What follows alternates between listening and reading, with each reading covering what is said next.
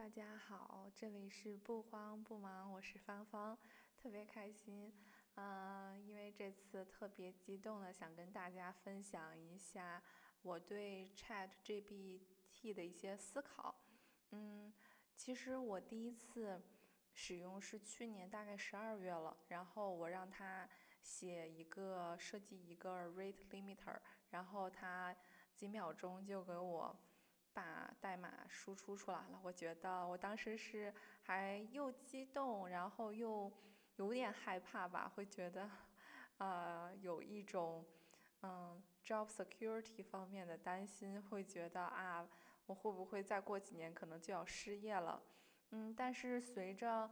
嗯，说这几周，呃，摄取更多关于 ChatGPT 的知识，然后也进行更多的尝试，尤其是在学习了 Prompt Engineering 之后，我才发现，啊，它比我想象的更加的强大和丰富。但是同时呢，也会多了一些更多的思考，会觉得我也有不可替代性，其实每个人都有的。然后，其实这也是基于 Chat GPT 的原理啊，所以生发出来的一些思考。所以呢，为了更好的跟大家分享，嗯，我对 Chat GPT 的思考，我会大概进行这几方面的嗯讨论。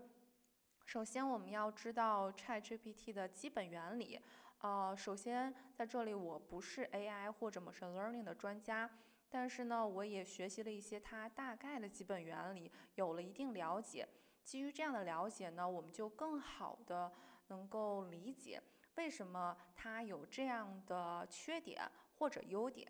那我们在使用的时候，应该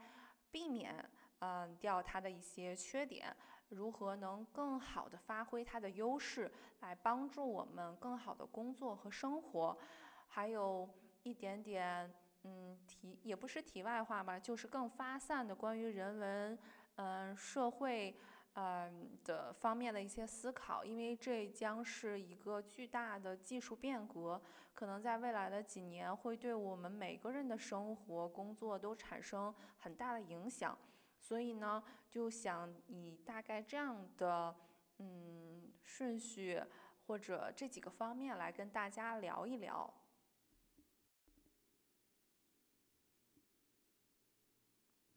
好的，那么我们第一部分呢，就先来聊聊 ChatGPT 的基本原理。嗯，在理解基本原理的基础上，我们就能更好的想到它的局限性，还有尤其是需要额外注意的它的一些缺点。呃，同时呢，还有它的巨大的优势。那关于它的基本原理，我们可以呃有两个很重要的概念，就是一个是它的输入，还有一个就是它的反馈机制。那么它的输入呢，就是它嗯之前已经训练好的大量的文本知识，这里面包括比如说网页搜索的一些海量的结果，还有维基啦那些文章，还有报纸的一些。啊，文章还有很多的科研方面的论文，还有嗯，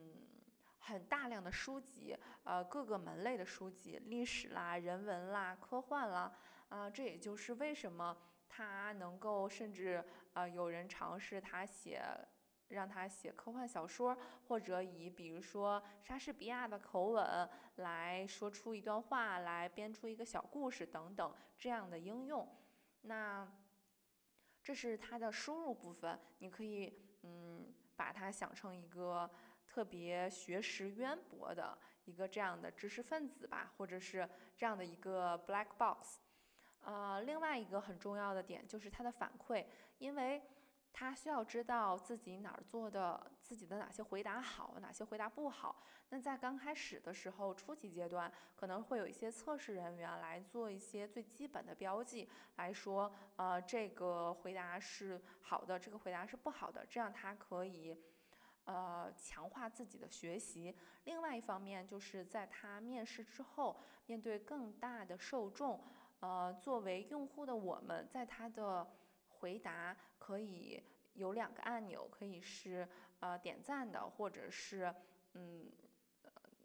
呃踩的一个按钮，所以来告诉他我们是不是满意这个回答，也可以输入一些简单的评论，来让他知道我们对这个回答的满意程度等等。所以他最重要的，呃，他为什么显得那么有知识、懂那么多？就是首先他有非常海量的，呃。知识文本知识的输入，就是我们刚才说那些书籍啦、报纸啦、科研论文啦等等，呃，基本上单独的一个个人是很难在一生中读那么多的文章呢。这也就是为什么我们好像问他什么他都懂的这种嗯感觉。另外呢，就是反馈，呃，这个可能我们。体会的还不是很多，起码在我的一我的使用过程当中，但是我会觉着随着时间的推移，当越来越多的人开始使用它，它收集越来越多的反馈，我们可以看到，呃，这个反馈机制对于它的呃信息处理，包括它输出怎样的内容的一个影响。那这些可能都是它非常显著或者显而易见的优势，它知识非常的丰富，然后还能够理解上下文。哦，对，还有一个关于它原理的很重要的一点，就是它怎么，嗯，能够比如说输出一段话，呃，我会把这些信息资源都放在 show notes 里面，大家可以进行进一步的探索，就是一个非常，嗯。概括简单的理解就是他怎么知道说出这句话呢？就好像比如说，嗯，你提到了，嗯，饮料，你提到了食物，然后你也提出了问题，然后他怎么就能编出下面的一段话呢？也是基于我非常粗浅的一个理解，也是基于他通过他读的海量的文本，他会大概知道，哦，饮料。或者这些词条后面经常会跟的一些别的短语的这种概率，他会通过它可能更先进的一些机制，知道哪个出现的概率会更大的，所以他就输出那个嗯概率更大，也就是好像看起来更正确，可能更贴切这个对话场景的一些答案。呃，所以我我想在这儿强调的就是我的理解非常的简单，但是跟我后面的一些思考有关的是，我就觉得他并不是真的跟你在对话的时候，他真的在思考，他只是基于呃数据文字的处理来选择一个那个概率，好像看起来更普遍、更更正确（带引号）更正确。更相关的一个答案，仅此而已。所以，其实我们也就知道了它的局限性和它的缺点。就是局限性，就是嗯，无论你呃问他什么，他都能找到根据你的一些关键词。在它的海量文本库里面找到一些相应后面接的话，所以他总能说出点什么，总能回答你点什么。但是很重要的一点，我们需要额外注意的，他的很重要的缺点就是，他不知道他不知道什么。对于他不知道的问题，他还是好像在一本正经的胡说八道。当然，这是嗯。怎么说小概率事件？好像一个论文中提到，他大概输出错误答案的概率是将近百分之二十，但是其实这也是一个，呃，不小的一个数字。就是，所以我在这里想着重强调的是，呃，一定要对他说的话，尤其是如果你在问一个很严肃的问题，你对正确性。嗯，要求很高的时候，你问他这个问题，你一定要进行很认真的验证，因为他有百分之二十的可能性可能说的是错误的，而且呃也会跟我之后的一些思考哦一些观点有关，就是他对于他不知道的东西，呃会一本正经的胡说八道，这也就是我们以前。就是会听说过，其实人很重要的一个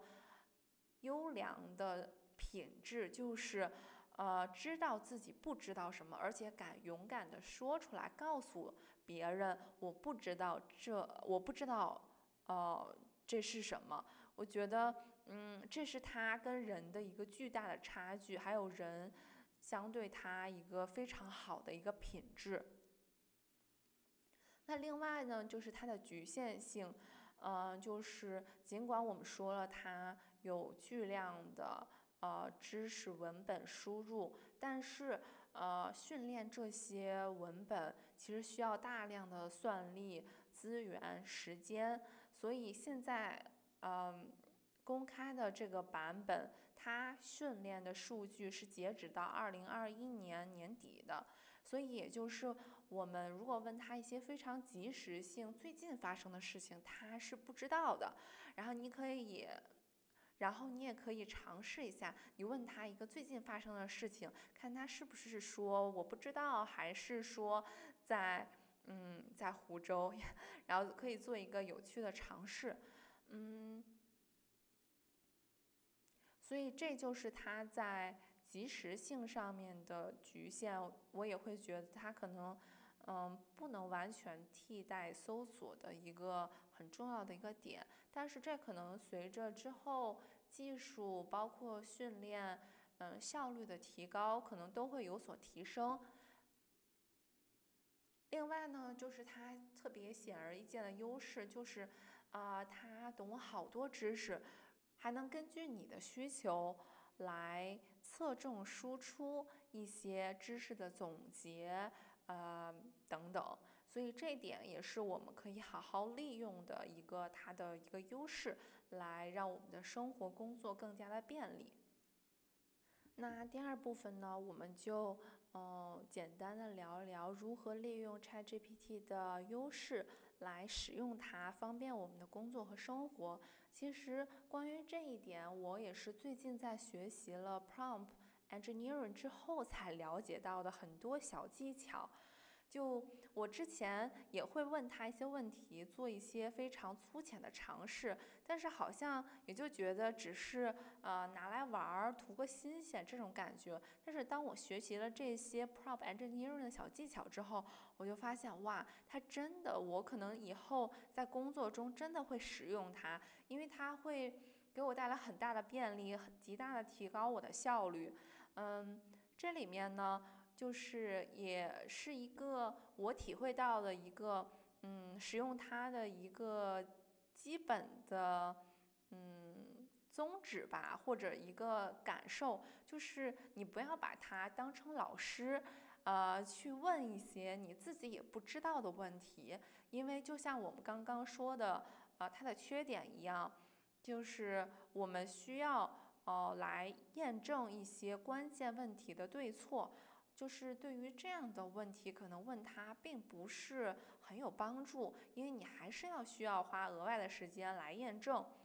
呃，同时呢，就是呃，我们要把它当做自己的一个超级助手，啊，尤其是他是一个博览群书、知识非常渊博的助手。但是呢，不要因为他的知识渊博，就非常的完全依赖于他。你要把自己想成一个领导者的角色，来告诉你的你的这个超级助手，他要去完成什么样的任务，这个任务有什么样的目的，要以怎样的形式来完成，还有一些细节，你可能要对他进行下一步的指示。总之呢，你就要把自己想象成一个领导者。来非常清晰明确的给这个超级助手安排工作，所以就是这是我整体的一个感觉。那呃，关于 Prompt Engineering，呃，也给我们提供了非常具体的呃方法解决方案，来让我们非常能够清晰的给他安排任务。其实这个 Prompt 呢，就是可以，嗯，我们在 chat 和 ChatGPT 聊天当中，我们给他的信息，你可以把它简单理解成一个，这是嗯能够告诉 AI model 能如何呃清晰明确的完成工作的，它可以读得懂的语言。不然的话，其实呃它会不一定能很好的理解你的你的指示，嗯，所以也就是说，其实也是它的局限性了。就嗯，他毕竟不是人，能够呃读出你的语音语调，你要很明确的告诉他你的这个答案要以怎样的语气来完成。所以呢，嗯。我简单的总结了，我会觉得我之后会经常用到的几种模式，啊，第一种呢就是头脑风暴，就是呃，因为我可能短时间内只能想到一种答案或者一种方式，但是我可以经过不断持续的问他，让他轻松的给我，比如说给我二十个变种，关于基于。一个问题的二十个变种。举个例子，比方说，我就问了一个 Chat GPT，我觉得还挺有意思的问题，我就问他，啊，说，嗯，给我解释一下，啊，如果你是谷歌的 CEO，那么，嗯，你应该怎么理解说 Chat GPT 会把谷歌的核心业务搜索？可能会造成一个很大的威胁呢，呃，然后我让他呃一步一步的解释给我听，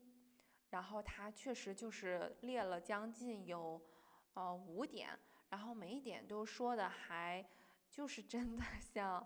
CEO 的那个角色说的，嗯，然后我又问他说，那你能不能把上述的这些理由？解释给一个九十岁的老人，这个老人他不太懂任何技术知识，然后呢，他就以一个非常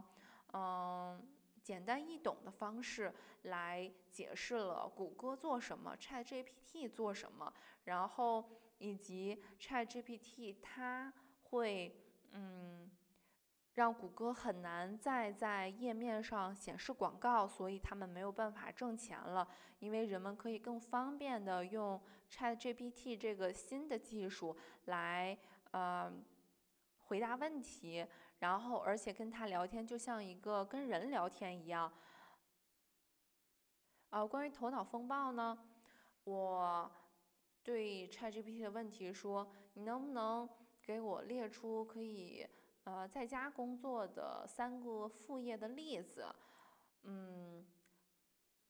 比如说我知道的是可以做房地产经纪，可以做 podcaster，可以作为作者，你能不能再给我举三个例子？然后他就给我了三个例子，而且还附有了解释。比如说，他说你可以作为嗯社交媒体的管理者。呃，来作为副业，还可以作为一个线上的老师来，呃，来作为副业，因为你可以把你的特长，嗯，在一些在线学习上，嗯，这种，嗯，平台上得以展示。呃，另外呢，你还可以做，嗯，图像设计。我还甚至深入问他了一下，嗯，你为什么觉得这些副业？在人们可以问 ChatGPT 得到答案之后，还可以挣钱呢？他给的回答还挺中肯的。他说，尽管呃人们确实是可以通过问 ChatGPT 来得到信息，但是还有一些方面是嗯 AI 没有办法提供的，比如说。呃，他说，地产经济可以提供个性化的一些建议，还有服务，呃，可以帮他们就是在嗯 offer 中进行谈判，而且他们会对 local 的 market，呃，当地的市场有更加独特的了解。另外呢，比如说 podcast podcaster，他们嗯。有自己独特的这种品牌或者方式，呃，他们和呃嘉宾进行对谈的这种感觉，能够提供他们独有的一些想法，而且可以呃培养一些忠实的听众等等，这些都是 AI 做不到的。另外，关于说，比如说写作，嗯，真正的作家可以对于特定的群体、特定的读者来进行写作，提供他们独特的观点，而且。呃，可以将自己在现实生活中的一些情感经历，这些作为一些呃辅助，来更好的能和同读者进行共情。啊，总之啦，其实我通过问这个问题，你也会发现，就是有几个高频词汇，那就是个性化、独特。嗯，情感上的连接等等，这些都是 AI 没有的，所以其实也挺有意思。我觉得他回答，嗯，这个回答还挺中肯的吧。所以类似的头脑风暴可以，嗯，和呃 AI 一起做。当然，可能在未来的工作中，是不是我们可能还是会一个组的成员一起在会议里。呃，大家相互讨论，但是同时呢，又会直接问一下 ChatGPT，让它提供二十个答案，然后对于那些二十个答案，再经再根据自己公司团队的特点来看一下哪个是可取的，哪个可以基本上忽略不计。所以我觉得，嗯，这一点还是挺好的，它能够迅速的呃提供很多信息。拓宽一下你的解决方案的可能性吧。另外一点，我觉得呃还非常好用的一点就是它的归纳总结，因为它是一个博览群书的 这样的一个角色。嗯，我看到在网络上看到有很多人直接让他，比如说呃归纳总结啊特斯拉的财报，呃然后。如果在网页当中进行搜索的话，我们可能要点好几次，然后要自己读一些嗯很长的文章，然后这个网页中会时不时的闪烁出一些广告，甚至什么你能不能接受这个 token 啦这些很烦人的内容。但是你如果问 ChatGPT 呢，它就会直接把这个总结的。非常的有条理，基本上你可能嗯两秒钟就能嗯拿到这份总结报告，不然的话你可能需要五分钟在搜索引擎这儿来回跳转在不同的网页间，然后还要忍受一些广告或者一些额外的嗯打扰你的信息，我觉得这方面确实会效率高很多，但是其实同样。嗯，我会觉得，呃，他潜在的对于呃问问题的人的一个或者分配工作的这样一个领导者，就是我们的一个要求，就是我们要有起码的判断力和这方面的嗯基础或者背景，或者说，比如说拿财报这个事儿来说，嗯，我就算问了他。特斯拉的财报，但是我缺乏一定的金融知识的背景，说实话，我也不太好判断说它的总结是不是全面，比如包括它的总结是不是到位，是不是中肯，甚至它的总结是不是正确，我都很难很快的凭借自身的呃这些知识背景来判断，所以这一点。嗯，我会觉得，呃，并不是说好像有了 ChatGPT，我们就能什么都知道，什么都理解。你知道这个知识和你真正的理解，呃，或者还有说更进一步的，能够，呃，有批判性的思维来判断它的正确，它是不是一个优质的回答，啊，这些都是对于我们这个领导者的考验。另外一点，我觉得对于我来说非常有用的，就是它给我提供了非常好的模板参考。呃，我当时用的一个例子就是，嗯，呃，假设你是一个员工，公司的财政状况还比较紧张，那么请你说服老板，呃，让老板同意自己去参加工作坊的培训。然后他真的就是有理有节、不卑不亢的给我写出了一封邮件，然后，呃，那些语言，嗯的用法，我觉得用词也非常的地道，甚至我会觉得比我的英语好多了。就是我会觉得，如果我之后在生活中或者工作中再遇到这样的难题，比如说因为作为不是 native speaker，我有的时候会想。能怎么，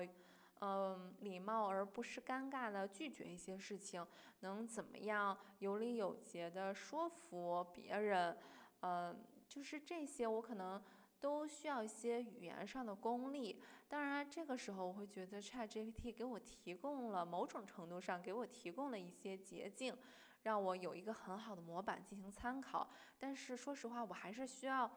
有，呃。有能力，起码把它的模板，嗯，就是把我具体的，嗯，问题或者我具体的一些，呃，可能数据比较敏感的一些信息自己套用进去，来很好的利用模板，这样的能力，基本能力也是需要的。那另外呢，其实我也总结了一些我刚刚说过的这些 prompt 的一些。结构一些表达能够让我们非常好的，呃，和利用 ChatGPT，让它，呃，能够进更快的进行，比如说头脑风暴、归纳总结、模板参考，甚至和它进一步的讨论，说你能不能给我解释的更清楚一点儿，啊，等等这些，嗯，具体的例子。如果大家需要的话，我也可以在留言区或者是在 Show Notes 里面分享这样的资料。嗯，那基本上这个就是我在学习了 Prompt Engineering 之后才了解到的很多非常好用的一些功能。那其实呃在使用的过程中，我也感受到了，尽管他知道很多，但是其实也需要我们。自身本身就具有一些能力，或者具有一些辨识力，才能呃很好的利用 ChatGPT。就好像我说的，我们要把自己想成一个领导者的角色，他是我们的一个超级助手。那其实呃关于呃任务的目的。任务的具体要求，这些我们是没有办法依赖 ChatGPT 的。我们必须有一个清晰的认识，包括呃，对于他给出的这个答卷儿给出的问题，我们要有能力来判断它正确与否，它的质量是怎么样的。这也是，比如说我们作为 ChatGPT 用户，你把自己想成超级助手的领导，你所必须要具有的一些基本的能力，嗯。那呃，再简单说一下，我会觉得哪些能力很重要，就是我们的判断力很重要，因为也是在原理那一方面，我们提到了他不知道他不知道什么，而且有一定的概率他说的东西是错误的，所以我们要不然。需要通过自身本身的一些背景知识，就能立马判断他说的对不对。不然的话，我们可能也要呃培养自己的验证能力。比如说，不是通过 ChatGPT，是通过别的资源渠道来做判断、来做验证，就是他给出了的答案是不是一样的。当然，你也会说，那如果我需要费更大的力气、更多的时间来验证，那其实是不是？用 ChatGPT 就不是很划算了，或者不是很有效率了。我会觉得可能，嗯，我们现在这种嗯交叉验证的能力，其实在使用搜索引擎的时候也会用到，呃。这我会觉得无论怎么样，这个能力还是挺关键的，因为这个世界一直在变化，一直在有新知识、新的讯息。我们不可能说在大学或者是在某一个阶段就具备了所有的能力和知识，同时要让自己呃获取信息的这种渠道多样化一些，这样我们可能，嗯，就更不容易有偏见吧，或者更不容易被某一种渠道的知识所左右自己的想法，我们才能建立一个更全面的一个认知。那另外一面，那另外一方面呢，就是，嗯，ChatGPT 它知识很渊博，但是它跟我们人类的大脑还差了点什么呢？就是我们是不是真的很多工作就可以交给 ChatGPT 去做了呢？因为之前在 ChatGPT 出现之前，人们会觉得大概率可能一些智能机器人会先取代那些蓝领工人这些体力方面的劳动。但是现在人们不禁也会有一些担忧，就可能会觉得那些知识工作的，呃。知识工作的人群的工，sorry 是嗯依赖知识的那些工作，反而可能会被 ChatGPT 取代。嗯，我会觉得，我也读了一些文章，看了一些视频，在基于说我对它原理的理解，我会觉得，嗯，他会他的角色还是一个助手的角色。它是无法完成一些真正的创新性的、跨越性的、从零到一的这样的创造工作，它还是没有能力去完成的。这其实也就，嗯，要不得不提到一些，嗯，比较发散的关于 ChatGPT 对我们今后生活的一些人文社会类的一些思考，比如说，嗯。为什么它没有人类的创新性？呃，那就要取决于我们可以做一个简单的对比，就是 ChatGPT 它的知识建构过程和人类的思想建构过程有哪些相同，哪些不同？这里注意，我用到了我的用词是知识建构和思想建构。那，嗯，这是我有意的，就是想区别的，就是，呃，这两点。就是我们人类的思想，对比 ChatGPT 的知识，还是一个更加丰富的一个集合。呃，举一个简单的类比吧，就是，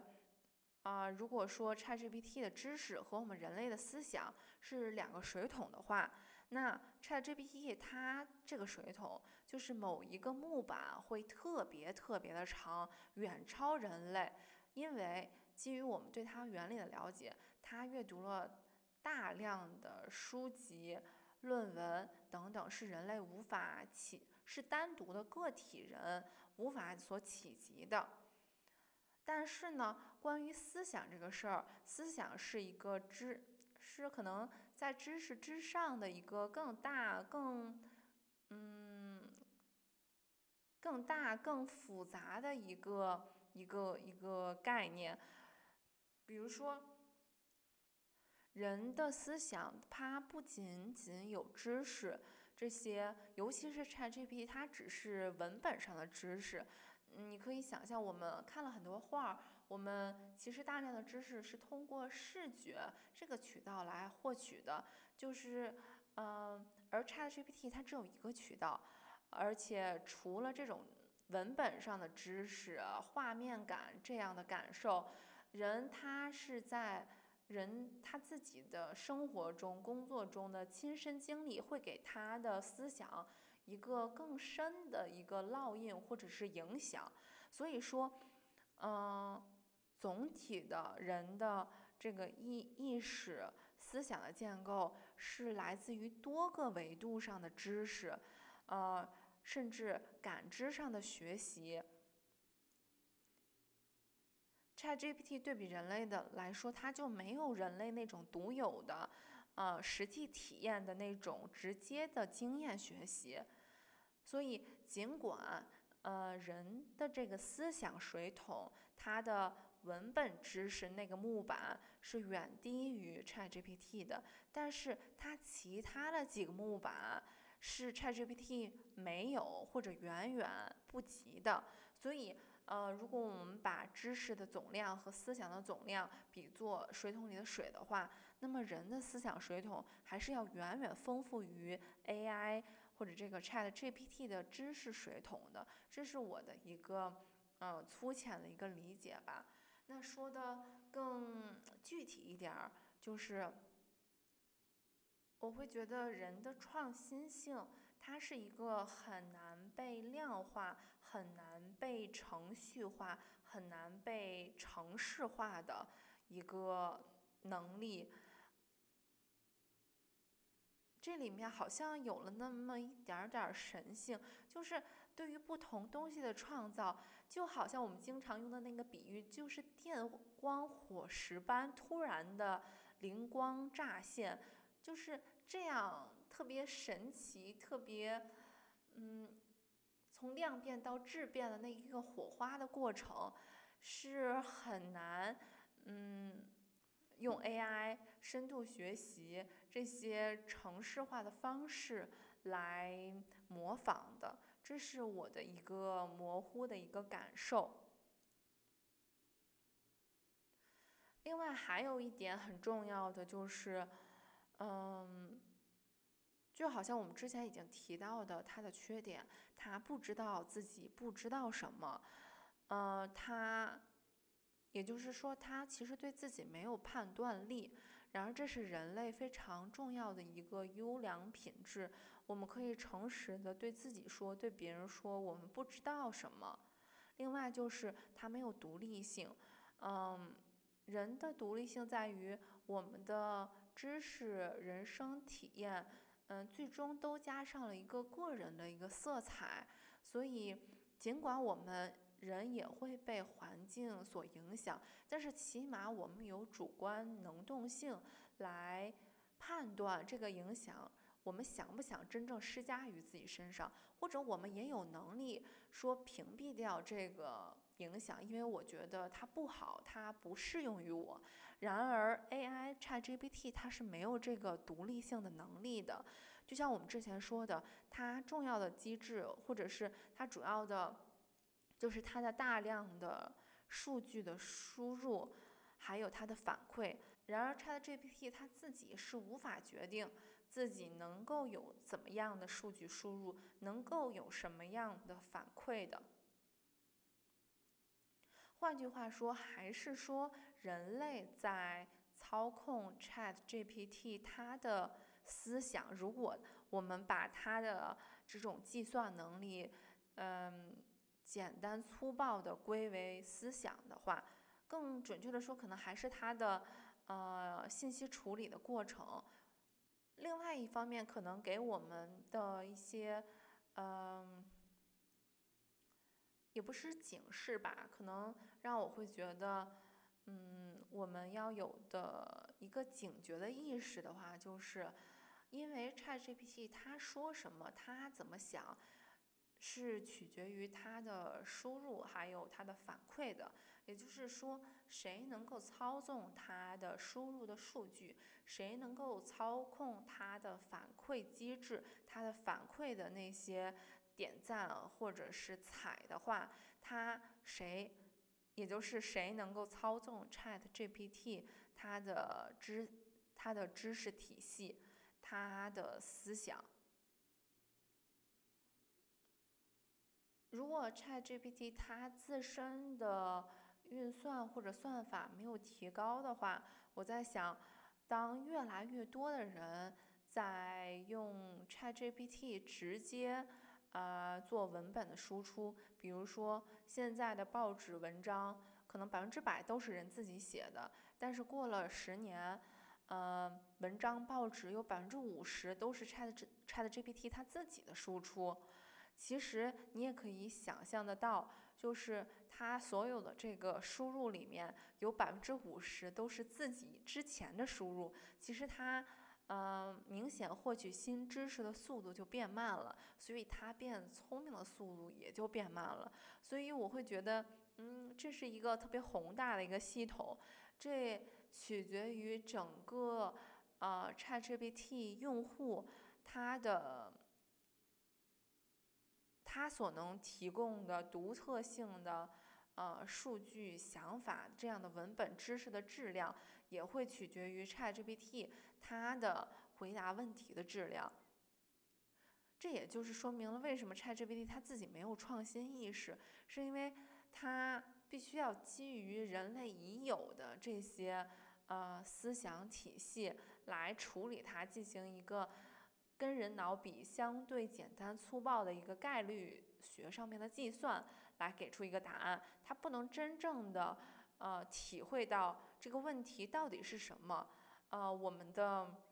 愿景到底是什么？这个是他做不到的。而且更为可贵的是，由于人的主体意识的存在，我们可以主动的、不断的去探索新知识，去弥补自己的盲区，呃，去验证自己的想法，去呃自主动的更新迭代自己的知识思想体系。这些一系列的过程动作是我们主动去做的。然而，ChatGPT 它自己是没有办法完成的，是还是说受控于，嗯，谁能够呃决定它的信息输入，那它可能就会有怎么样的优化啊，怎么样的信息处理。那关于另外一点，我的小小的思考是说，嗯，我们鼓励大家去拥抱这个新的工具。去借助这个工具，这样的话，我们工作的效率会大大的提高。那再过几年，可能整个人类的生产力也会大幅度的跃升。嗯，但是我有的时候禁不住会想，会问，那然后呢？嗯，人类越来越有效率，生产力越来越高，那然后呢？总有什么东西是有限的，是一个。会会成为一个 bottleneck 吧，或者说这样无止境的增长的意义是什么呢？就真的能给人们带来更大的福祉吗？这个是我还没有想清楚的问题，就在这儿也只是分享一下我的一些疑惑。嗯，比如说我们对于每一次的技术的变革提升都有非常嗯。乐观的设想，我们会觉得利用工具会很大的提高我们的生活质量，在某些方面、某些例子上确实也是这样的。但是，嗯，这几年我们经常说的，呃，工具可以帮助提高效率，确实，尤其是远程工作以来，我们可以通过邮件，更多的是及时的聊天工具就可以完成。嗯，团队的协同合作也有视频工具，也有视频工具。然后我们同时也感受到了，我们越来越多的私人的时间，因为这些特别方便的工具，因为这些我们说可以帮我们提高工作效率的工具，人儿越来越容易的被挤压，所以就有了什么九九六，甚至零零七，呃，甚至。晚饭之后还要回消息，等等等等，而且就是资本一直在求增长，嗯，我就在想，除了市场的这种市场份额的拓展，其实它之所以能增长，还是因为技术的变革。那然后呢，我们又该怎么样的利用这个？更加强大的工具，更加强大的技术，来真正的提高人类的福祉呢？这种无限增长的意义是什么？它有没有一个尽头呢？我们又该什么时候遏制它的增长呢？因为我还没有想明白这个问题，但我只是很粗浅的想到。无限增长的只有癌细胞而已，然而它在身体消亡的时候也就停止了。但是我们能怎么做到什么样的增长，而不是对自身的消耗呢？就我们该怎么来面对再过几年可能会爆棚的这种生产效率呢？它对我们的生活工作到底？是福祉还是另外一种说不清道不明的 curse 呢？诅咒呢？我们是该乐观于他们对我们之后的改善呢，还是现在就要在提前设想应该在哪方面克制它的使用，而避免这种无限增长带来的自我崩溃呢？就我还没有想明白。就是也欢迎大家跟我交流了，因为我会觉得一个人的想法或者，嗯，这些毕竟是有限的。如果大家能够一起做头脑风暴，可能一个模糊的问题会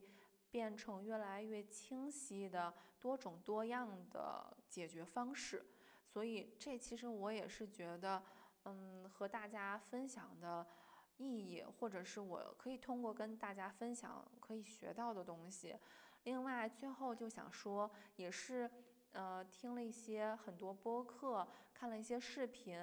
嗯，看了一些文章，给我的启发，有些也会觉得我的一些想法和呃这些内容创作者不谋而合，能够有共鸣，我也非常开心。就是我会觉得，嗯，呃，我们无可避免的要面对技术的不断进步、不断革新。然而，就像我们很早在教科书上说的那句话，就是人的生产力和他的思想水平要同步提高。那面对越来越强大的这样的工具、这样的技术，我们最好是可以主动的，就算无奈被迫，也不得不一定要激发出我们人之所以为人的独特性、创造性，不断的打磨自己，提高自己的修为。只有这样的话，我们可能才能有效的在使用如此强大工具的过程中，克制住人性中的那些阴暗面，主动的发现或者是放大人性中的闪光点，我们才能够握好手中这把越来越锋利的剑，让它起码，嗯，不伤害别人，同时也不为其所伤。所以。这就是我的一点思考吧，就是希望，嗯，通过拥抱，呃，和 Chat GPT 的合作，能够激发出我们更大的，嗯，自主性、创新性。嗯，只有我们变成更好的人类的时候，可能才有能力，也才有足够的修为来使用好这个。非常强大的神兽吧。好啦，这就是一些我非常嗯粗浅的，在这一周经过一些学习之后的一些想法。希望大家也可以告诉我，呃，你使用 ChatGPT 的感受，或者你会觉得可能有哪些应用可以基于在 ChatGPT 的基础上。给人类带来很大的方便，等等这些，嗯，那这期就先这样，呃，我们下期再聊，拜拜。